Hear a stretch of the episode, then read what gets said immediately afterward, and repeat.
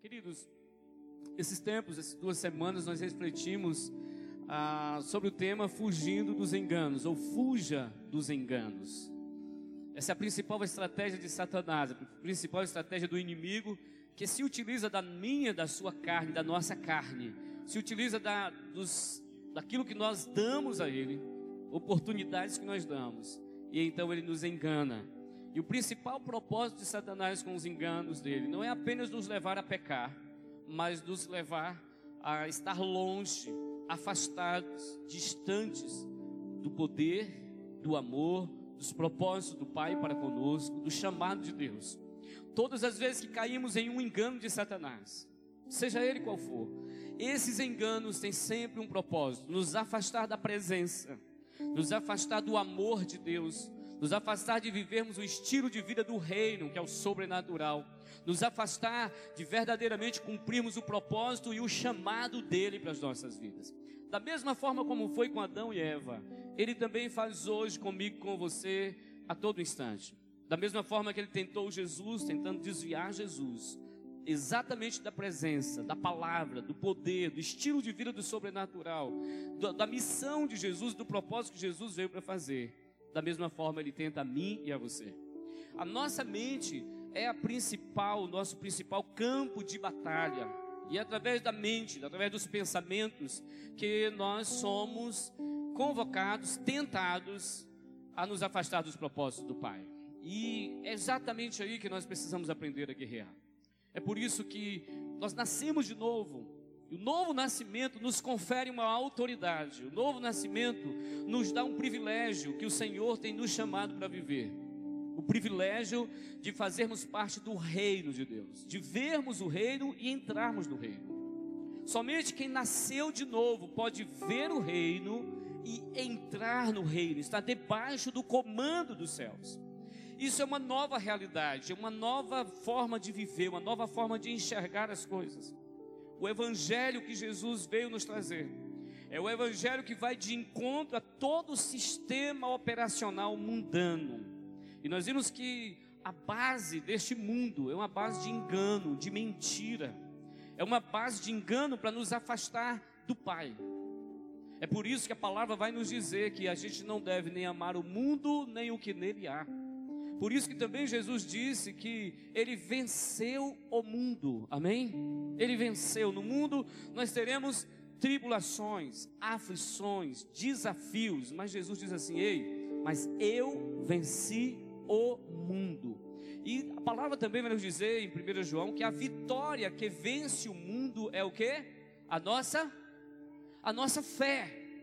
Por que a nossa fé? Porque a derrota que levou Adão e Eva ao mundo foi a incredulidade, que é o veneno principal da serpente, incredulidade, que vem atrelado a ingratidão, orgulho, soberba, tudo isso vem junto, mas a raiz principal foi a incredulidade. Por isso que para vencermos o veneno da serpente, nós precisamos vencer com fé. Fala para seu irmão assim: fé, firme, convicção das coisas que não se veem.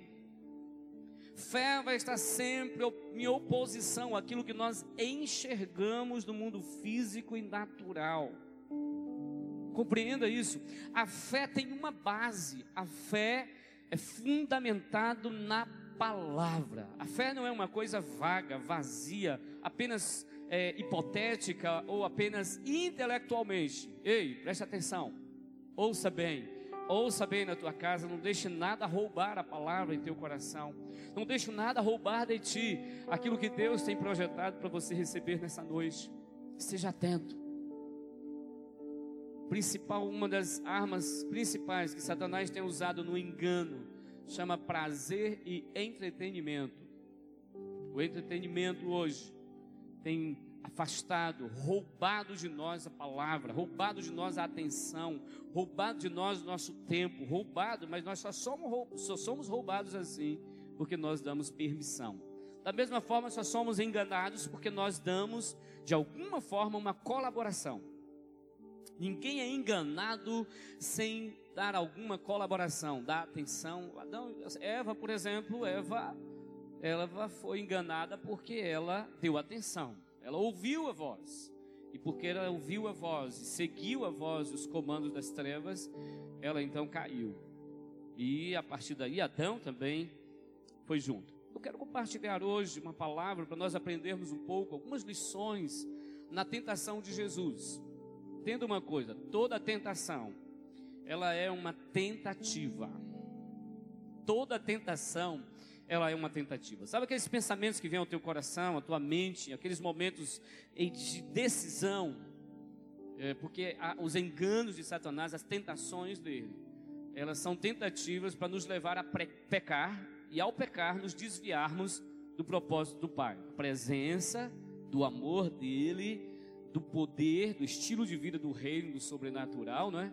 E de vivermos o propósito chamado, a missão dele para as nossas vidas. Então, a tentativa de Satanás foi a primeira vez que surgiram ali as fake news e surgiu também aquela questão de vai que cola, né? a tentação é exatamente assim, é uma tentativa, vai que cola. Se colar, caiu. E é assim com a gente todo momento. Foi assim com Jesus também. Foi assim com Eva, Adão e Eva lá no jardim. Todos os dias nós somos tentados. Olha para seu irmão e fala assim: todos os dias todos os dias. Eu acho lindo interessante quando a palavra em Lucas vai dizer que Satanás deixou Jesus logo depois das tentações ali no deserto e fala assim: deixou Jesus até um momento oportuno, até uma nova oportunidade. Ele viria para tentar. E ele veio para tentar Jesus de diversas formas, de diversas maneiras. A Bíblia não descreve outros momentos tão profundos de tentação para Jesus mas Jesus passou por muitas outras tentações. Mas o que eu quero nessa noite que a gente vai refletir sobre a tentação de Jesus. Mas queremos fazer um paralelo tanto na tentação de Jesus, a tentação de Adão e Eva, que nós viemos já refletindo todas essas palavras sobre engano, mas vamos também refletir sobre aqueles três presentes que os reis magos trouxeram para Jesus. Há um paralelo ali. Há um paralelo também naquilo que a palavra nos diz no final da oração do Pai Nosso, onde Jesus nos ensina a dizer: Porque teu é o reino, poder e a glória. E há também um paralelo, uma ligação, uma conexão no outro texto, lá em 1 João, onde João vai nos dizer que nós devemos fugir, ou estar fora, ou jogar fora toda a concupiscência dos olhos, a concupiscência da carne e a soberba da vida. Então nós vamos ver que esses textos eles estão interligados, embora haja outras formas de interpretá-los, eu quero levar-nos a nós pararmos para refletir o que é que nós podemos aprender com a tentação de Jesus. Todos esses textos já ministrei aqui na igreja em várias outras ministrações e é interessante nós relembrarmos, guardarmos em nosso coração. Queridos, se tem algo que nós precisamos é, estar atentos é para não deixar-nos sermos roubados. Não deixe a revelação, não deixe a palavra ser roubada do teu coração. E sabe que a palavra ela roubada, Jesus falando sobre a parábola do semeador, ele disse que aquela palavra que era semeada em terra dura, à beira do caminho, as aves dos céus vinham e pegavam aquela palavra. Por que pegavam a palavra? Porque uma palavra porque aquelas sementes eram, eram pegas, roubadas, porque elas não entraram na terra, porque a terra não recebeu aquela semente. Assim também é o meu e o teu coração. Quando não recebemos com fé, quando não recebemos com a gratidão Deus, quando não recebemos e deixamos essa palavra, essa semente germinar, entende? Germinar. Essa, essa semente, quando entra na terra e ela germina, ela causa dor à terra, porque ela vai inchar. E ao inchar, ela vai trazer um desconforto. Nós precisamos permitir que a palavra de Deus traga desconforto à nossa alma, desconforto à nossa carne. Se você veio aqui para querer uma palavra que afague o teu ego, o teu coração, se você está recebendo essa palavra, ah, não, eu quero uma palavra que me afague o ego, cai fora. Essa não é a palavra que vai afagar o seu ego. A palavra que verdadeiramente transforma é a palavra que nos inquieta, é a palavra que nos leva para o chão, é a palavra que nos leva a refletir em nós mesmos e mudarmos de atitude. E isso a nossa alma não gosta. A nossa alma não gosta disso, a nossa alma quer continuar do mesmo jeito. Mas não dá para andar com Jesus, queridos, não dá para caminhar com Jesus e ficarmos do mesmo jeito. Algo precisa ser transformado dentro de mim, dentro de você. Algo precisa mexer dentro de nós. Então receba uma palavra de Deus e tome uma decisão. Toda palavra de Deus é preciso ser tomada uma decisão. Dar fruto, trazer transformação, ela germinar. Aí o inimigo não pode roubar, porque ela penetrou. Você colocou em prática, é praticar a palavra, ser ouvinte e praticante da palavra. Eu sei que alguns, uma grande maioria, estiveram nas suas células essa semana, na semana passada, e é muito importante estar refletindo quais são os enganos que você pode descobrir. Se você não descobriu nenhum engano na sua vida, eu, eu quero te dizer que você não recebeu a palavra. Se você não percebeu de alguma forma que Satanás estava te enganando, porque quando a gente exclama, Espírito Santo, me revela, mostra para mim quais são as, os caminhos que eu estou tomando, porque o engano nos leva a tomar decisões equivocadas, distantes da palavra, distantes do mover do que Deus quer para nós. Então, quando a gente clama a Jesus, ao Espírito Santo, ele vai nos revelar. Nós vimos semana passada que o que vence os enganos, o que revela os enganos, é a voz do Pai, é a voz do Deus vivo. Quando ouvimos a voz do Espírito Santo, damos atenção à voz do Espírito de Deus, ele vai nos mostrar os enganos que estão na nossa vida. Ele vai mostrar talvez ao discipulador, a discipuladora, ele vai usar a palavra dele através de alguém para ministrar o nosso coração. E queridos, como é bom que a gente fala assim, Deus, obrigado, porque o Senhor me revelou esses enganos, que eu estava firmado neles. Às vezes todo engano ele é muito sutil. Para ser bem redundante, ele é bem enganoso, né? Mas entenda algo. Deixe a palavra de Deus penetrar no teu espírito, produzir fruto para a glória do nome dele. Em nome de Jesus. Primeiramente, a palavra lá no livro de Gênesis, capítulo 3, versículo 6. É quando é, Eva começa aquele bate-papo infernal, terrível.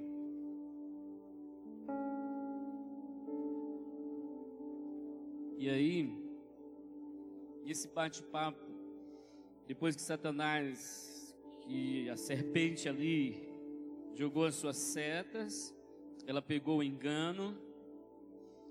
E o que mais me, me, me choca nesse texto é que no versículo 6, aquilo que era algo proibido, que se fugia dele, olha como depois começa a aparecer para Eva, vendo a mulher, versículo 6, vendo a mulher, que a árvore era boa para se comer, agradável aos olhos e árvore desejável para dar entendimento. Tomou-lhe do fruto e comeu, e deu também ao marido, e ele comeu. A árvore agora passou a ser agradável, fruto agradável, o seu fruto agradável era algo para suprir as suas necessidades físicas, era algo que podia lhe dar força, lhe dar ânimo, alegria, bem-estar. E depois era, era uma, o seu fruto era tão desejável, era desejável para dar entendimento, mas antes disso era agradável aos olhos, a forma de enxergar, a maneira de enxergar quando o engano vem em nossa mente, em nosso coração, nos deixamos ser levados por ele, aquilo que antes era terrível para nós passa agora a ser agradável, desejável. E a palavra nos diz que era, era boa para comer, agradável aos olhos e desejável para dar entendimento, conhecimento. Então ela tomou do fruto. Ela recebeu, ela tomou do fruto. Interessante que o mesmo princípio que diz aqui que Eva tomou do fruto, é uma palavra que diz que ela pegou e tomou para si, comeu este fruto. Há uma outra palavra no Novo Testamento que vai dizer que toda palavra de Deus nós precisamos receber. É o mesmo princípio quando Jesus está dizendo lá em Mateus 7, onde Jesus diz assim: Quem pede, recebe. É uma palavra grega que eu queria que você sempre lembrasse dela é lambano. Essa palavra diz pegar com a mão e dizer: é meu, eu tomo posse. Talvez seja uma referência de que, como da mesma forma que Eva pegou e tomou posse para si, agora nós precisamos pegar e tomar posse para nós da palavra, do princípio do reino, que venha fazer diferença na minha na sua vida. Então, essa palavra, ela, nós precisamos receber mesmo.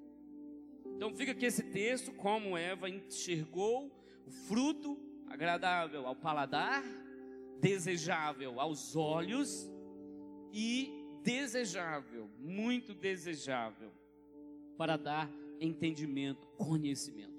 E é justamente aí onde a natureza humana foi contaminada nesses três aspectos. Os três aspectos.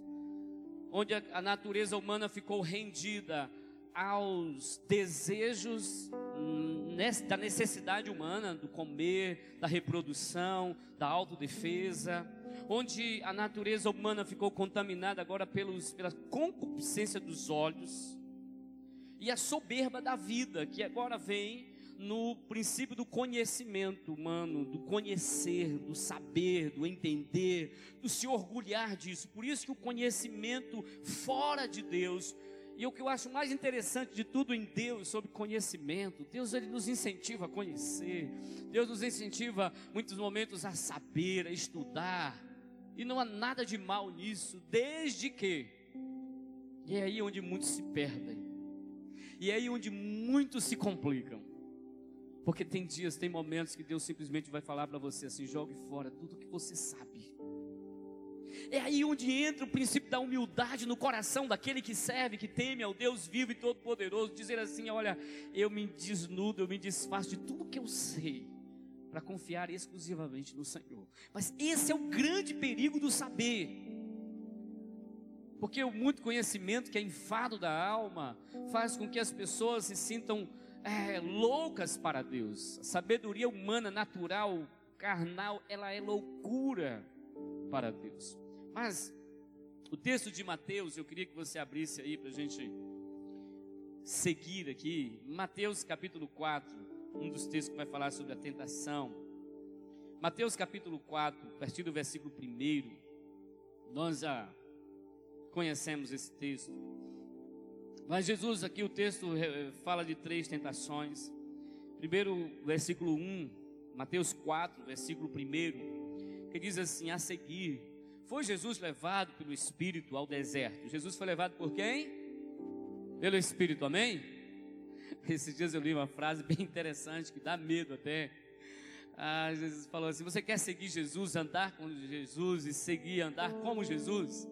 A gente sempre fala, quero. E a gente quer mesmo, amém? Quem quer aqui andar com Jesus, servir a Jesus? Já estamos andando, amém? Glória a Deus, amém. Aí o autor coloca o seguinte: andar com Jesus, você vai precisar saber que vai ter sempre um deserto. Andar com Jesus, você vai saber que você vai ser sempre tentado. Andar com Jesus, vai saber que sempre tem uma cruz. Ninguém fala glória a Deus, aleluia. Andar com Jesus vai também dizer que tem uma vida do sobrenatural. Mas quem anda com Jesus vai saber que tem sempre um Judas. Ninguém gosta dessa parte. Mas o Judas foi necessário. Necessário. E somente quem foi experimentado na traição e soube perdoar e seguir em frente sem perder a missão, sem perder o propósito, sem cair do amor, é que verdadeiramente é aprovado para experimentar uma poderosa ressurreição. Então entenda isso, Jesus, Ele é Senhor de todas as coisas. Então Jesus foi conduzido pelo, pelo Espírito ao deserto para ser tentado pelo diabo. E depois de jejuar 40 dias e 40 noites, ele teve o que? Fome. Então o tentador, aproximando-se, lhe disse: se és filho de Deus, manda que estas pedras se transformem em pães. Jesus respondeu: Está escrito: Nem só de pão viverá o homem, mas de toda palavra que sai da boca de Deus. Da mesma forma que Eva foi tentada e viu que a árvore era boa para comer, Jesus também foi tentado aqui neste aspecto para ver que o fruto, a, a, a, as satisfazer suas necessidades físicas em primeiro lugar, a longe de Deus. sem cumprir os princípios de Deus, sem viver os propósitos de Deus. Segunda tentação, Jesus, então, o tentador chegou e Jesus responde com a palavra. Essa palavra aqui é uma palavra que está lá em Deuteronômio, capítulo 8. Jesus citou essas três respostas de Jesus estão lá no Antigo Testamento, lá em Deuteronômio. Jesus cita a lei, a Torá ali. E então, Jesus, então o diabo levou a cidade santa e colocou sobre o pináculo do templo e lhe disse: Se és filho de Deus, atira-te abaixo, porque está escrito: Aos seus anjos ordenará a teu respeito que te guardem, e eles te sustenta, susterão nas suas mãos, para que não tropeces em pedra alguma. E Jesus respondeu: Está escrito: Nem só de pão, ou não tentarás ao Senhor teu Deus. Vamos seguir. E levou ainda o diabo a um monte muito alto, mostrou-lhe todos os reinos do mundo e, as, e, as, e a glória deles, e lhe disse: Tudo isso te darei, se prostrado me adorares. Então Jesus lhe ordenou: Retira-te, Satanás, porque está escrito: Ao Senhor teu Deus adorarás, e somente a Ele servirás, darás culto a Ele. Com isso, deixou o diabo e eis que vieram os anjos e o serviram. Então, na segunda tentação, é colocado aqui o princípio da aparência, de viver pela aparência, de mostrar, da fama, de mostrar para os outros quem você é, para se afirmar naquilo que os outros veem. Imagine Jesus pulando do pináculo do templo e tanta gente ali embaixo, ele caindo lá e nada lhe ferindo. Uau! É ele, é esse, esse é o poderoso. E é assim que muitas vezes somos tentados. Essa é a tentação dos olhos, a tentação de agradar aquilo que nós enxergamos, e por isso que nós levamos tanto em consideração aquilo que as pessoas estão dizendo de nós. E nós queremos agradar, sair de bem com as pessoas. Por isso que nós queremos, nós sacrificamos a nós mesmos muitas vezes. Tem gente que não que se transforma naquilo que nunca Nunca Deus a projetou para ser, simplesmente para agradar os outros. Por isso vivemos uma vida de hipocrisia muitas vezes, vivemos uma vida de fachada, porque queremos agradar as pessoas, queremos mostrar para os outros. E como nesse tempo que estamos vivendo, somos tentados a isso. Somos, tentados a viver uma vida de aparência, porque um dos princípios do mundo aí, do engano das trevas, é ludibriar através daquilo que as pessoas veem a imagem que vende, a imagem que engana, as fotos que colocamos no Facebook, que colocamos no Instagram, que publicamos, são sempre aquelas melhores e nem sempre vai corresponder à realidade. Não estou dizendo aqui que vocês, mulheres, nós homens, precisamos estar arrumados, né? O cabelo estava horrível, cortei. Então, é bênção, né? Isso é bom, irmão Eliseu ali, ó, cortando o cabelo, bênção de Deus. Então veja só, nós precisamos estar atentos. Essa é a concupiscência dos olhos. E por fim veio a soberba da vida. Qual é a soberba da vida? Mostrou todos os reinos do mundo, a glória deles. Mas o princípio ali era: a quem você e eu vamos nos curvar?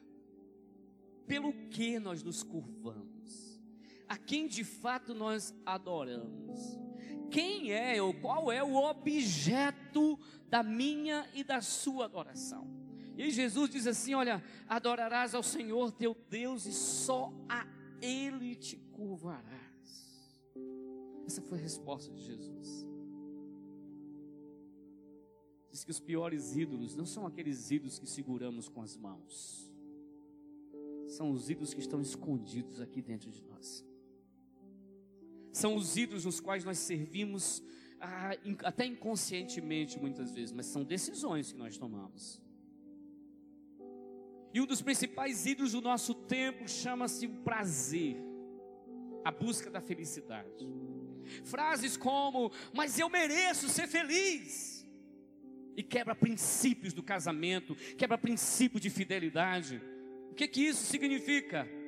Estou me encurvando diante do princípio mundano do prazer pelo prazer. Princípios como a Deus me chamou para ser rico. Eu não duvido de prosperidade, eu creio em prosperidade de Deus, prego sobre isso, vemos sobre isso e quero desfrutar do melhor de Deus nessa terra, mas não é para mim mesmo. Não é para satisfazer o nosso egoísmo, porque aquilo que Satanás estava ali mostrando para Jesus era: tem o egoísmo aí, é para você. Tudo eu te darei, é só para você o egocentrismo, o egoísmo sendo é, contaminado cada vez mais, reforçado em nossa geração, em nosso tempo. Não entendemos que riquezas, não entendemos que prosperidade que Deus nos dá, o carro que Deus te deu, a casa que Deus te deu, a terra que Deus te deu. Se Deus, queridos, eu tenho um princípio, eu gosto sempre de refletir e parar. Eu paro sempre para pensar, Deus, se Deus me deu mais do que eu preciso, é porque Ele quer me usar como instrumento para abençoar alguém. Se Deus está te dando mais do que você necessita, não é apenas para você acumular e acumular e acumular e dizer: olha a glória que eu tenho, olha o poder que eu tenho para dominar as pessoas. Porque esse é um princípio enganoso do mundo, porque quem tem dinheiro domina do sistema mundano enganoso. E aí a palavra vai ensinar para mim e para você que nós precisamos vencer. Eu não me curvo não se curvar ao dinheiro, não se curvar ao prazer, não se curvar à fama, ao poder. Todas essas três tentações, elas estão interligadas, assim como foi para Adão e Eva, é para mim e para você. E aí no final, lá na oração que eu falei em Mateus capítulo 6, lá no versículo 13, ah, no final do versículo 13, Jesus diz assim: E não nos deixes cair em tentação, mas livra-nos do mal. Livrar de qual mal? Do mal da nossa carne, do mal do inimigo, livrar do maligno, livrar da obra das trevas. Como? Aí Jesus diz assim: algo que nós precisamos falar na oração, mas é também uma atitude que precisa estar em nosso coração, porque teu é o reino, ou seja, é o Senhor quem reina, não sou eu. É o Senhor quem é o rei, eu sou servo. É o Senhor quem está no controle de tudo. Eu quero ser apenas submisso.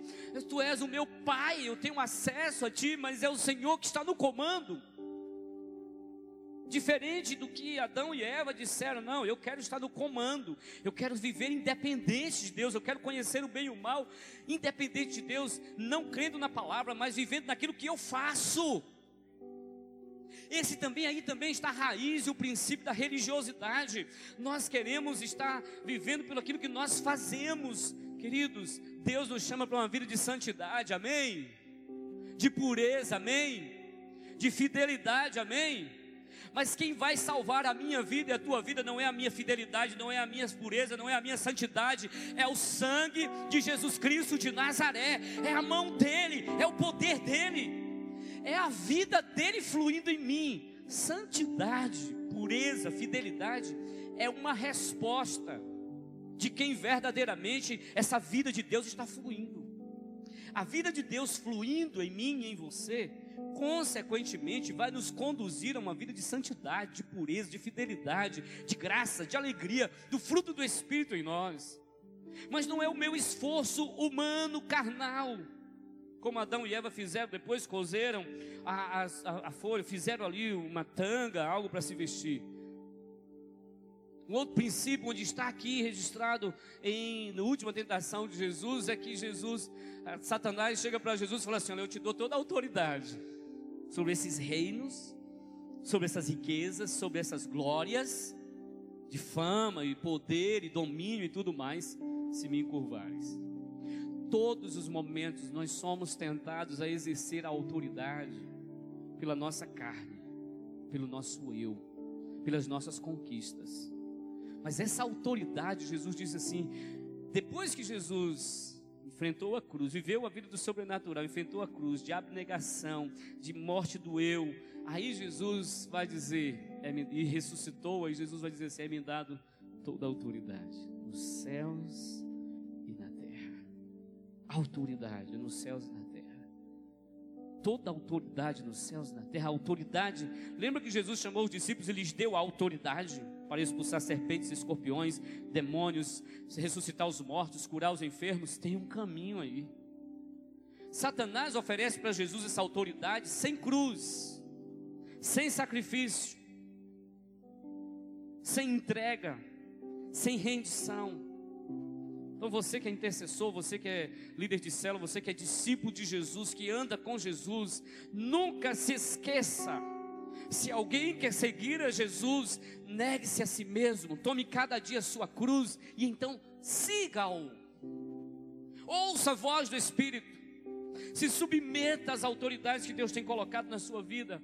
Querido, se tem uma das coisas que destroça o nosso eu, é sermos submissos é honrarmos alguém.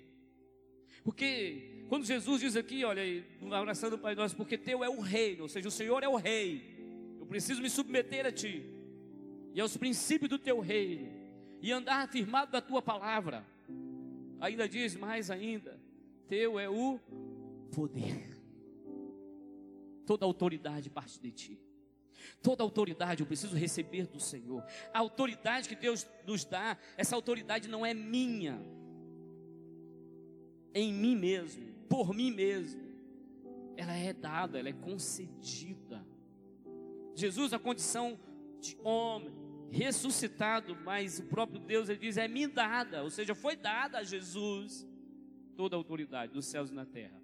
E é por isso que também Jesus pode dizer na sua palavra, em Efésios 1,3, que nós estamos reinando nas regiões celestiais em Cristo Jesus. Nós fomos assentados, assentar-se é estar em posição de governo em Cristo Jesus. E é justamente por estar em Cristo, essa expressão estar em Cristo é estar vivendo a vida no Espírito.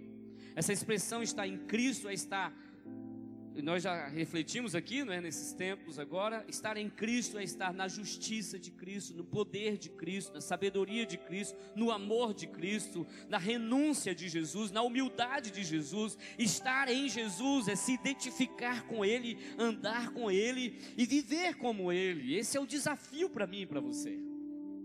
E Jesus, Ele chama a mim e a você. E aí no final Jesus ainda diz assim, porque teu reino, né? É o poder e a glória a glória para Ele. A tentação, os enganos das trevas querem nos levar que a glória é dele um pouco para mim. Não tem glória para mim, a nossa glória é fazer como Ele mandou. A maior glória minha e sua é dizer assim: Eu sou filho, eu fui comprado. Essa precisa ser a maior glória. A maior glória, eu sou chamado, sou um líder de célula. Sou, Deus me chamou para ser um pastor, para ser um líder, para lavar os pés, para cuidar de gente, para cuidar de feridas, de pessoas muitas vezes até ingratas, de pessoas que muitas vezes. Sabe por que tem a ingratidão das pessoas? Sabe por que Deus permite ingratidão? No seu ministério, no meu ministério, desonra muitas vezes. Deus quer tratar aqui dentro de mim, de você também. Olhe para a desonra e aprenda. Eu lembro de uma palavra, pastor Geraldo, o ano passado, debaixo da graça. Ele falou assim: Olha, Jesus recebeu toda, toda a desonra, toda a desonra que fizeram para ele, ele engoliu. Lembra dessa palavra? Quem estava lá, debaixo da graça?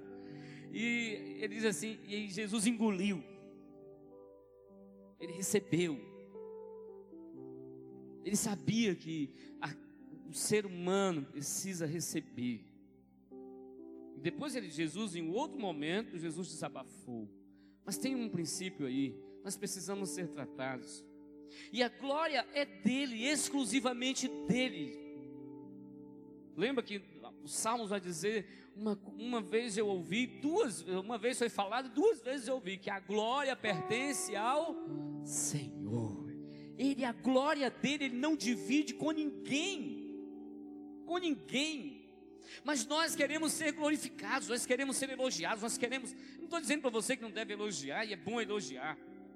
Mas todas as vezes que alguém traz um elogio, eu sempre paro, eu sempre me lembro, o Espírito Santo sempre traz a minha, a minha, a minha mente a palavra que diz que a prata e o ouro são provados pelo fogo, mas o coração do homem pelos elogios que recebe.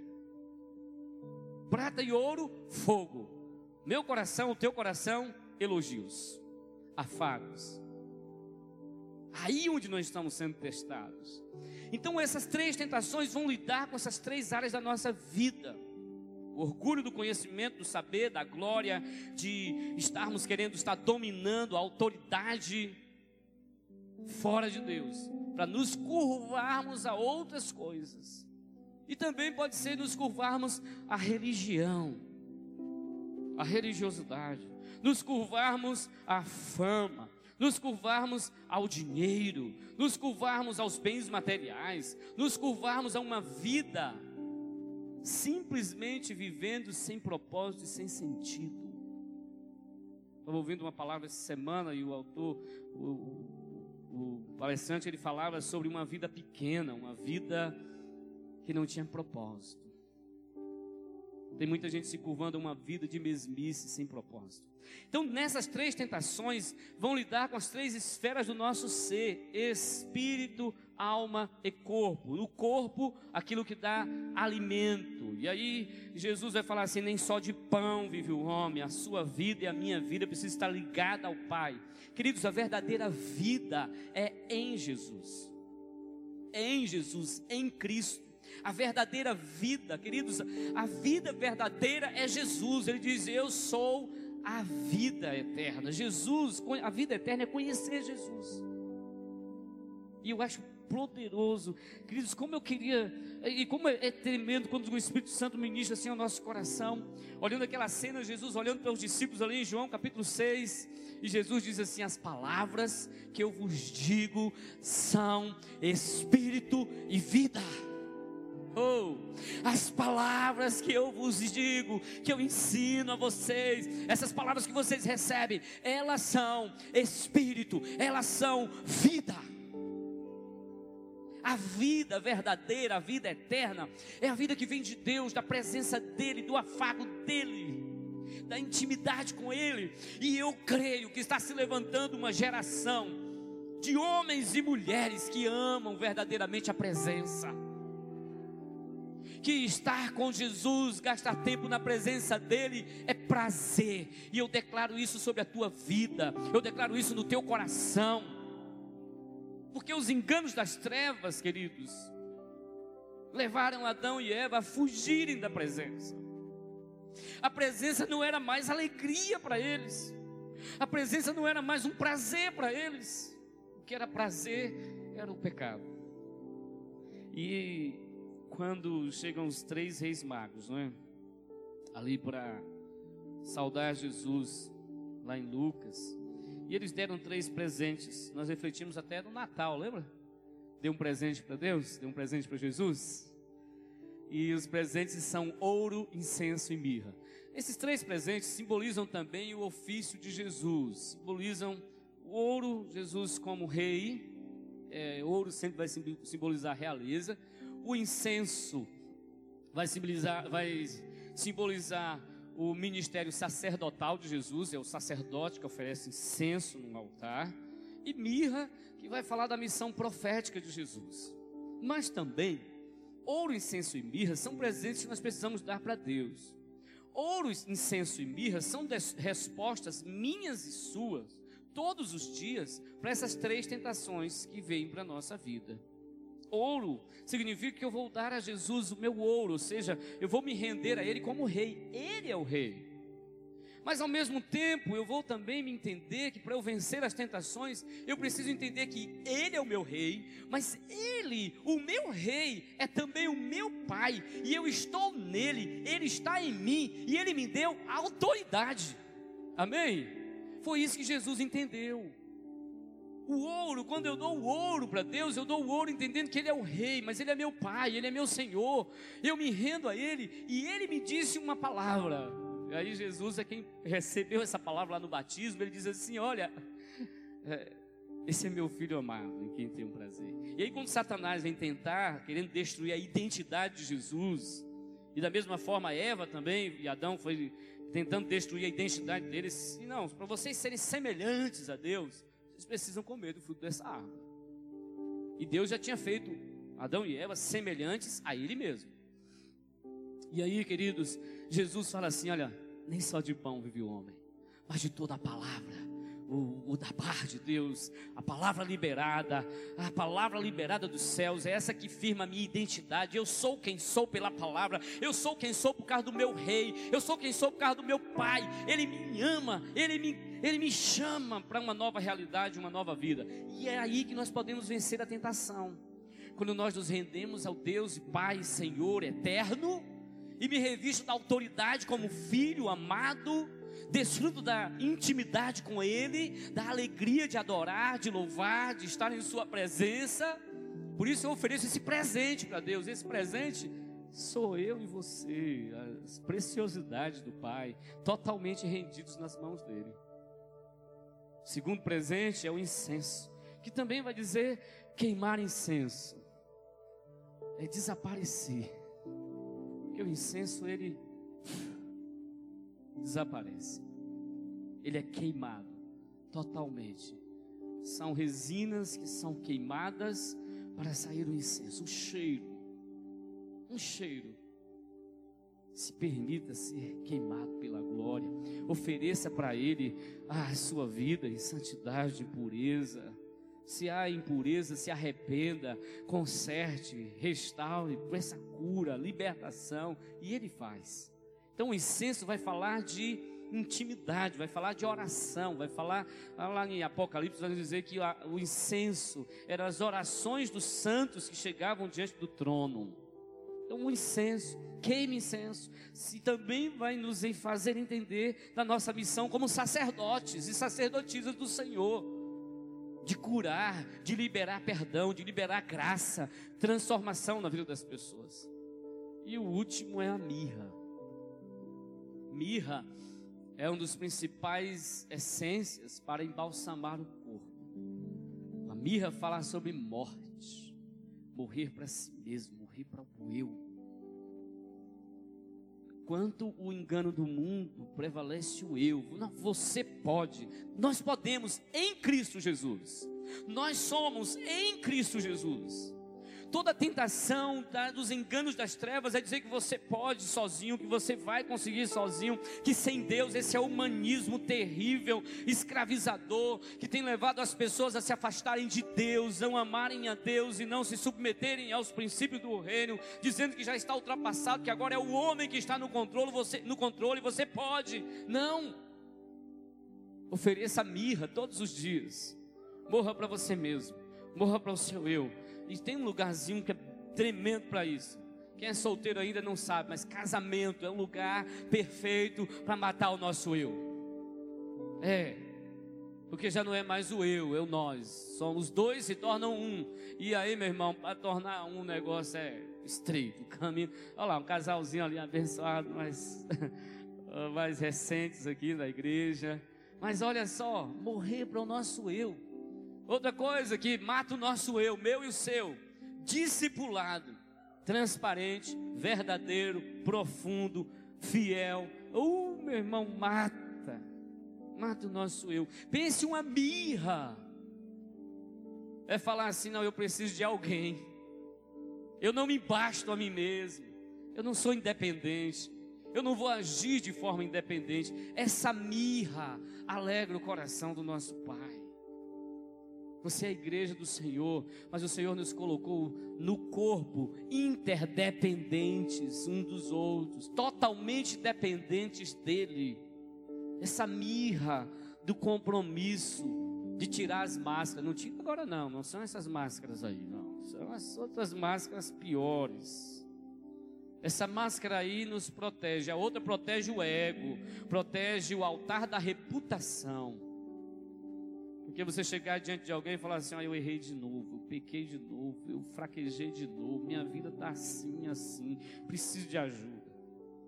Queridos, quando a gente descobre que isso é libertador, como dizem Tiago 5,16, confessai as vossas culpas uns aos outros para ser sarados, isso traz cura, meu amado, traz cura, a não ser que você seja um anjo ou uma anja, né? E se for, pode bater asa e voar que a gente vai ver, né? Mas entenda, quando a gente adora a Deus de todo o coração, queridos, isso é mirra. Mirra é adoração, porque você precisa falar assim, ó, quem é Deus aqui é o Senhor. É o Senhor que é o Deus verdadeiro, poderoso, soberano. Então ofereça mirra. E aí a gente vai vencer, como está lá em 1 João, capítulo 2, dos versículos 14. Eu queria que você lesse para a gente finalizar.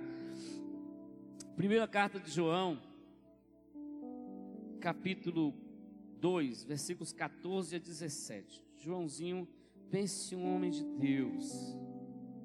Você quer algo para impactar a sua vida? Pegue a carta de João, estude ela durante um mês.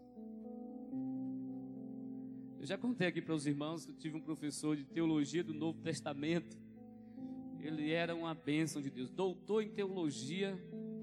E na época o, o, o, reitor da faculdade que a gente estudava fez uma parceria com a Universidade de Harvard, dos Estados Unidos. Ele era doutor em teologia, ensinava lá e veio ensinar para a gente. Ele passou seis meses para nos ensinar 1 João de 1 a 4. Capítulo 1, versículos de 1, de 1 a, 6, a 7. Nós refletimos durante seis meses.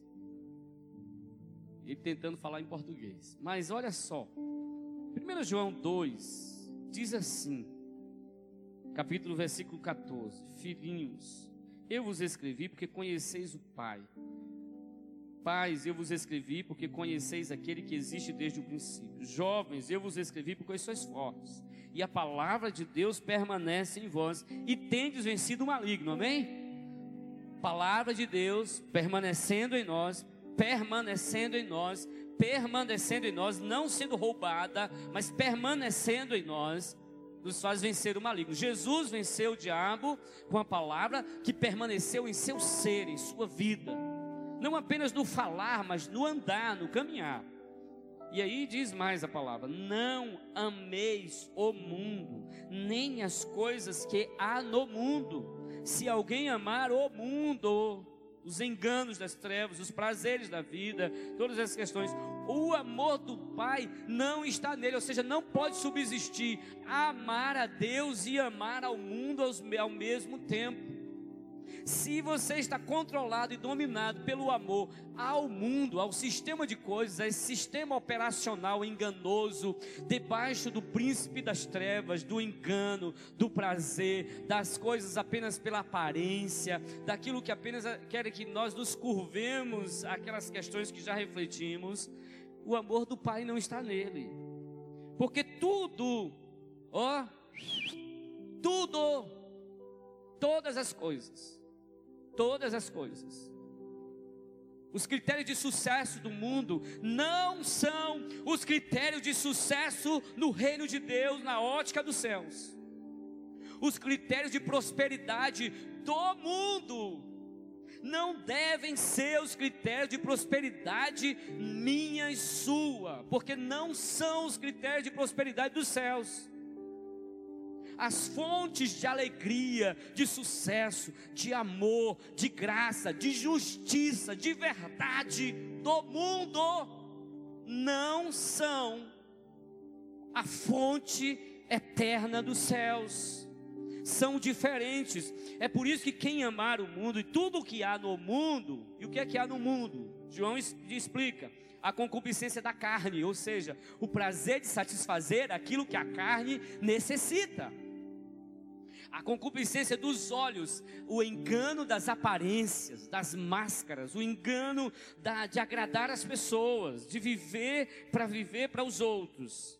E a soberba da vida, que aí entra o orgulho pelo conhecimento, pelo que eu sou, pelo que eu sei, pelos anos que eu tenho que eu sirvo a Deus. Quem é você para querer me ensinar? Quem é você para querer me dar lição? Quem é você para isso, aquilo outro? E aí, mais uma vez, discipulado é algo tremendo que muitas vezes um camarada que está ali, 18, 19 anos, vai, discipular um de 30, 40, 50, e às vezes até alguém que já tem uma caminhada longa na presença de Deus ou servindo ao Senhor, vai ser discipulado por alguém que tem não tanto tempo assim de vida, ah, de religião, né?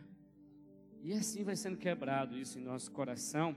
E aí a concupiscência soberba da vida. Aí, sabe o que que João diz assim: ó, isso não procede do Pai, isso não vem do Pai, a fonte não é o Pai, é o mundo, São as coisas deste mundo, por isso não ame. Ora, e aí a palavra-chave vem de lá: ora. O mundo passa, bem como todas as suas concupiscências. Aquele, porém, que faz a vontade de Deus, permanece eternamente. Ah. Que é poderoso a gente entender como é que está o teu amor ao mundo. Por isso que você e eu precisamos oferecer ouro, incenso e mirra. Por isso que precisamos sempre viver, porque teu é o reino, poder e a glória. Por isso que precisamos refletir dizer assim: nem só de pão vive o homem, mas de toda palavra que sai da boca do Senhor. Não tentarás ao Senhor teu Deus, se curvarás somente a Ele, adorarás somente a Ele. Eu não me curvo. A quem você está se curvando? Ao que você está se curvando? A propostas das trevas, a prostituição, ao lazer pelo lazer. Estou dizendo aqui que você não precisa de lazer, não. Nós precisamos de lazer sem peso na consciência. Daqui um dia vai ser aberto né, as praias em Porto Seguro. Oh, glória, aleluia. Cuidado, hein, irmãos. Cuidado. Cuidado com o Covid-19. Cuidado. Mas prazer ao passear com a sua família, viver família, brincar junto com seu filho, com a sua filha, rir junto. De vez em quando Marlete olha para mim assim e fala assim: Eu não acredito. Nos vídeos bestas, mas eu rio, irmãos. Pensa uma coisa que eu vou rir. eu rio. É maravilhoso viver a alegria do Senhor. Mas cuidado, porque todo esse prazer, essa alegria, se viver só nisso, só nisso, não é o princípio do reino. No reino de Deus há uma coisa chamada equilíbrio. Amém? Trabalhar é maravilhoso. Mas se você se deixa ser, se curvar somente ao trabalho, se curvar somente à família, se curvar somente aos bens, se curvar isso e aquilo outro, curvarás somente diante dele, o Senhor. Isso significa também não ameis o mundo, nem o que nele há, porque tudo que há no mundo, essa concupiscência da carne, a concupiscência dos olhos, a soberba da vida, não procede, não tem como fonte o Pai. Por isso, procura quem é a fonte do teu coração. Quem é a tua fonte? Uma vida de independência sem Deus. Não é esse o propósito de Deus para mim e para você. Quem você obedece para cumprir o seu propósito de vida? No fundo, no fundo, o que Satanás estava dizendo, olha, Adão e Eva, tem um propósito para você, crescer, dominar, conhecer, ter esse autoconhecimento e tudo mais, mas o caminho que eu dou para você é esse: tome do fruto da árvore da, do conhecimento do bem e do mal.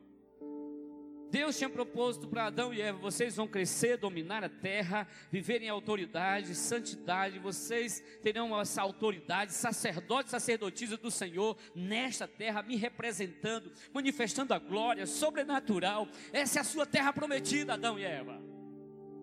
E o que, que eles escolheram? A palavra ou o pecado? Escolher o pecado, o caminho. Satanás ele vai sempre oferecer para mim para você. Tem um jeito de você é, cumprir o propósito.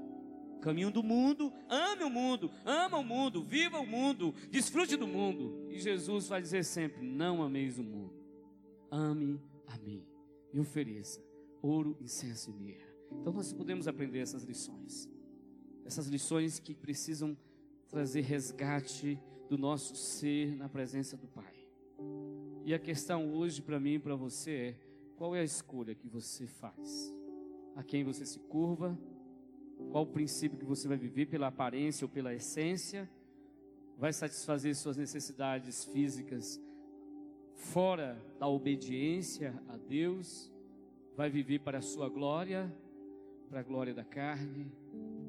O que, é que você decide nessa noite? Você que está em casa, você que está vendo em algum lugar, recebendo da palavra. E o grande princípio em tudo isso é uma mudança de mentalidade.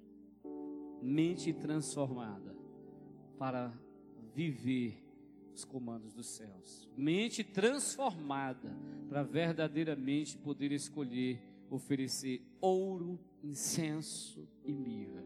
Mente transformada pelo poder da palavra, pelo sobrenatural, para andar por fé e não por vista, não por aquilo que agrada aos olhos. É a fé que vence o mundo. Feche seus olhos, se coloque em pé. Você que está em casa também. Você que ainda não tem uma aliança com Jesus, eu te desafio agora, em nome do Senhor Jesus. Receba dos céus o teu coração. Você que está passando agora por algum momento de enfermidade. Em nome do Senhor Jesus, põe a mão aí no lugar da tua enfermidade, exerça autoridade em Cristo Jesus. Em nome de Jesus, feche seus olhos e fala com Ele. Talvez você esteja aí no seu no leito de um hospital, talvez você está recebendo essa palavra hoje. Ah, essa palavra vai ficar aí gravada, você vai receber essa palavra hoje e vai estar passando por uma situação difícil. Em nome de Jesus, põe agora e que o Espírito do Senhor toque no teu coração, na tua alma, na tua mente. É só Ele que pode tocar. Em nome do Senhor Jesus, declaro sobre a tua vida cura em nome de Jesus, repreendemos toda enfermidade física, emocional. Repreendemos agora, em nome de Jesus, todos os problemas neurológicos, problemas espirituais, todas as amarras, pessoas que não têm conseguido adorar, pessoas que não têm conseguido buscar ao Pai na intimidade. Seja destravado agora, em nome de Jesus, as pessoas que aqui estão e que estão recebendo essa palavra. Em nome do Senhor Jesus, receba, receba agora de revelação, de entendimento, que o incenso. Em um momento de clamar incenso, de depender somente do Pai, Ele é o Senhor, Ele te dá autoridade, como um ouro que você oferece, Ele é o Rei, Ele é o Senhor. Em nome do Senhor Jesus, declaro sobre a tua vida cura emocional. Você que está dependendo de de viver pelo amor que os outros te dão. Eu quero te dizer que tem uma fonte muito mais poderosa. A fonte é o Senhor. Ame ao Senhor de todo o teu coração, de toda a tua alma, de todo o teu entendimento. E quando nós vivemos esses dois princípios, esses dois principais mandamentos aqui, é onde Jesus vai dizer para mim e para você: ame ao Senhor acima de todas as coisas com todo o seu ser, mas ame ao próximo como a ti mesmo, ou melhor, ame ao teu próximo como eu vos amei. Assim nós quebramos todo o ego, egoísmo, egocentrismo e vivemos o projeto do Pai.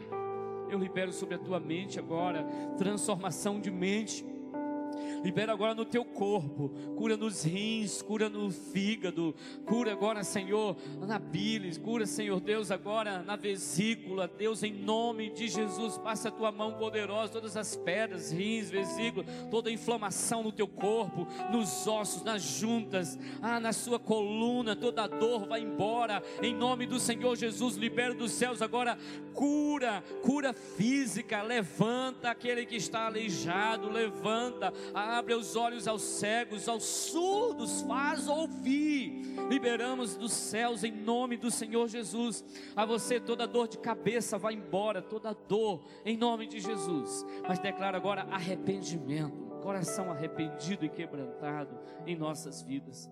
Você que ainda não tem uma aliança com Jesus, faz agora. Você que está perto de alguém, chame essa pessoa aí e fala com ela assim: Olha, eu quero fazer uma aliança com Jesus. Eu me entrego a Ele. Eu declaro que toda a legalidade do inferno na minha vida eu rejeito, mas eu me rendo ao domínio dos céus, ao Senhor que é o meu Rei. Eu me entrego a Ele de todo o meu coração. Quebro todas as amarras com o pecado e quero viver para a glória do Deus vivo e todo-poderoso. Em nome do Senhor Jesus, declaro sobre a tua vida, em nome de Jesus, um novo tempo de vencer e aprendendo com Jesus nessas tentações, aprendendo a viver para a glória do Senhor Jesus. Papai, nós te adoramos. Você pode levantar suas mãos para os céus e continuar adorando a Ele. Adore a Ele. Eu quero declarar você que é intercessor. Logo após o culto, você pode permanecer rapidinho. Todos os intercessores tanto a intercessão 1 como a intercessão 2. Queremos ter uma rápida palavra. Em nome do Senhor Jesus, declaro sobre a tua vida, você líder de célula, que o Senhor te dê um, nessa semana, ah, que o Senhor unja a tua liderança em todo o tempo, você, supervisores, pastores, líderes. Declaro sobre a vida dos irmãos ali em Monte Alegre, em São João do Sul, que ainda não estão tendo culto presencial. Deus abençoa, ministra o coração. Eu queria que você levantasse as mãos agora em direção à sua casa, em direção às, também aos povoados, a São João do Sul, a Monte Alegre, que a pandemia tem estado assim, ah, se multiplicando lá, mas nós declaramos agora que irá parar, em nome de Jesus, todo contágio, contaminação. Declaramos sabedoria e prudência, discernimento às pessoas ali para pararem esse contágio, em nome de Jesus. Nós declaramos, em nome de Jesus, em Cajuíta, em Barra Nova, nós declaramos Eudápolis, Porto Seguro, toda a região. Declaramos leitos vazios, pessoas curadas, restauradas pelo poder do sangue de Jesus. Paizinho de amor, nós te adoramos, nós te agradecemos. Sopra Espírito Santo, pois é quando ouvimos a tua voz que os enganos são desfeitos. Pai, como igreja do Senhor, nos levante como guerreiros e guerreiras. Nós sabemos que estamos em guerra em todo tempo. Essas tentações são em todo tempo, todos os dias, mas a nossa mente está rendida, a nossa mentalidade é transformada pelo poder do Senhor, pois nos consagramos totalmente a ti. Espírito Santo, sopra, sopra sobre nós, Espírito Santo. Ministra uma semana abençoada, cheia de graça. Ministra, Deus, proteção nos lares, proteção nas vidas, aos trabalhadores. Guarda com teu poder e graça. Espírito Santo, ministra a tua palavra. Alarga o entendimento, a visão seja restaurada. A visão da tua noiva, a visão dos teus guerreiros e guerreiras, papai. Te adoramos, te adoramos, te adoramos.